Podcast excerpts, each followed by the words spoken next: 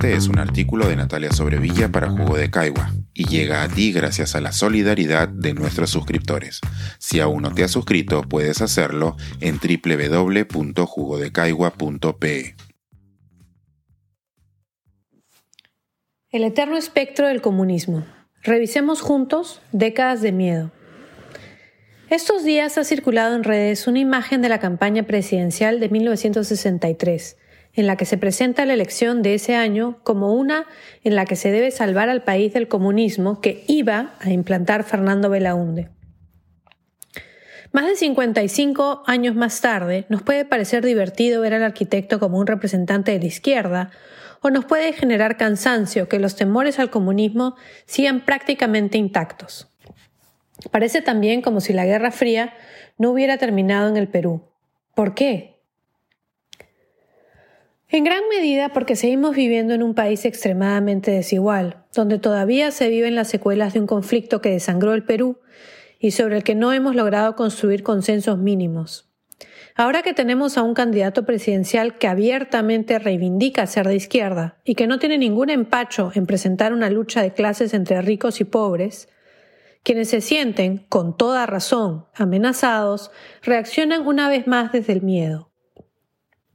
Más allá de lo que podría ejecutar un eventual gobierno de Perú Libre y Pedro Castillo, o del ideario presentado por Vladimir Cerrón en su plan de gobierno, lo que queda muy claro es que un sector de la población tiene un terror profundo a todo lo que pueda significar la izquierda, la cual inmediatamente se asocia con Velasco, Venezuela y Sendero. Le sucedió a Verónica Mendoza, a Martín Vizcarra e incluso a Francisco Sagasti. En mi muro de Facebook, un pariente me recuerda que, comillas, en los últimos 20 años la izquierda no hizo nada por el Perú. Cierro comillas. Y yo me pregunto, ¿cómo iba a hacer algo si nadie con un programa medianamente de izquierda ha estado ligeramente cerca del poder? Pero volvamos a la historia. En los 60 existía el MIR, Movimiento de Izquierda Revolucionaria, una guerrilla de inspiración cubana liderada por Luis de la Puente Uceda, un aprista radicalizado que inició un programa de lucha armada durante el gobierno de Belaunde, que consideraba que la reforma agraria no era posible por la vía democrática. Los campesinos del Valle de la Convención ya habían estado tomando tierras desde mucho antes, y Acción Popular tenía como símbolo la lampa, justamente porque buscaba un reformismo. La prensa de entonces aseguraba con delirio que el Che Guevara estaba ya en Madre de Dios y que sus refuerzos llegaban con avionetas desde Cuba, pero la guerrilla había sido exterminada con Naplam. Los militares que la combatieron sacaron luego sus propias conclusiones y decidieron que el reformismo de Belaunde no lograría el cambio que, según ellos, necesitaba el país para evitar una revolución dieron un golpe de Estado e instalaron el gobierno revolucionario de las Fuerzas Armadas, cuya medida más emblemática fue la reforma agraria.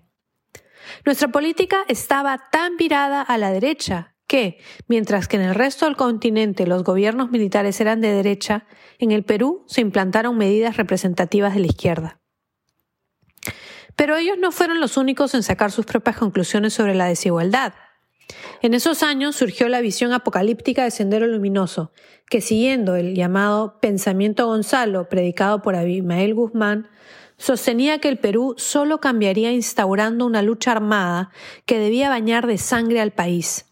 Por más de una década, cientos de miles de peruanos vivimos el terror de manera diferenciada, con el privilegio mediando nuestro sufrimiento.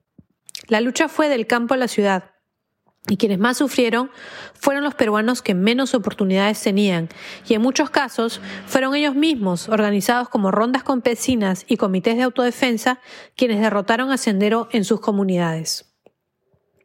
Las conclusiones que sacamos los peruanos del año del conflicto, tanto alrededor de la reforma agraria como de las guerrillas de Sendero Luminoso y el MRTA, son variables.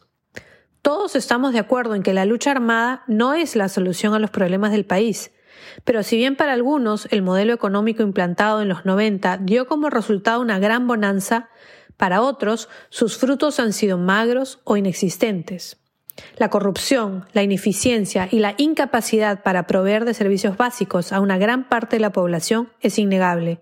La pandemia no ha hecho más que desnudar esta realidad. Esto nos lleva de regreso al eterno espectro del comunismo, que acecha cada cinco años, porque muchos consideran que el modelo económico no los representa y quieren un cambio. Si una de las poquísimas maneras que tienen las mayorías de expresar su descontento es el voto, que no nos sorprenda que voten una y otra vez pidiendo cambiar un sistema que no les ha dado nada. Hay diferencias muy grandes entre el comunismo, el socialismo y el populismo de izquierda, y también quedan preguntas sobre la viabilidad de estas propuestas, pero sobre lo que no hay duda es que el temor a la lucha de clases viene de muy larga data en un país que, como el Perú, sigue siendo muy desigual. Postscript. En una próxima columna hablaré sobre ese cuco que es Venezuela. Este es un artículo de Natalia Sobrevilla para Jugo de Caigua y llega a ti gracias a la solidaridad de nuestros suscriptores. Si aún no te has suscrito, puedes hacerlo en www.jugodecaigua.pe.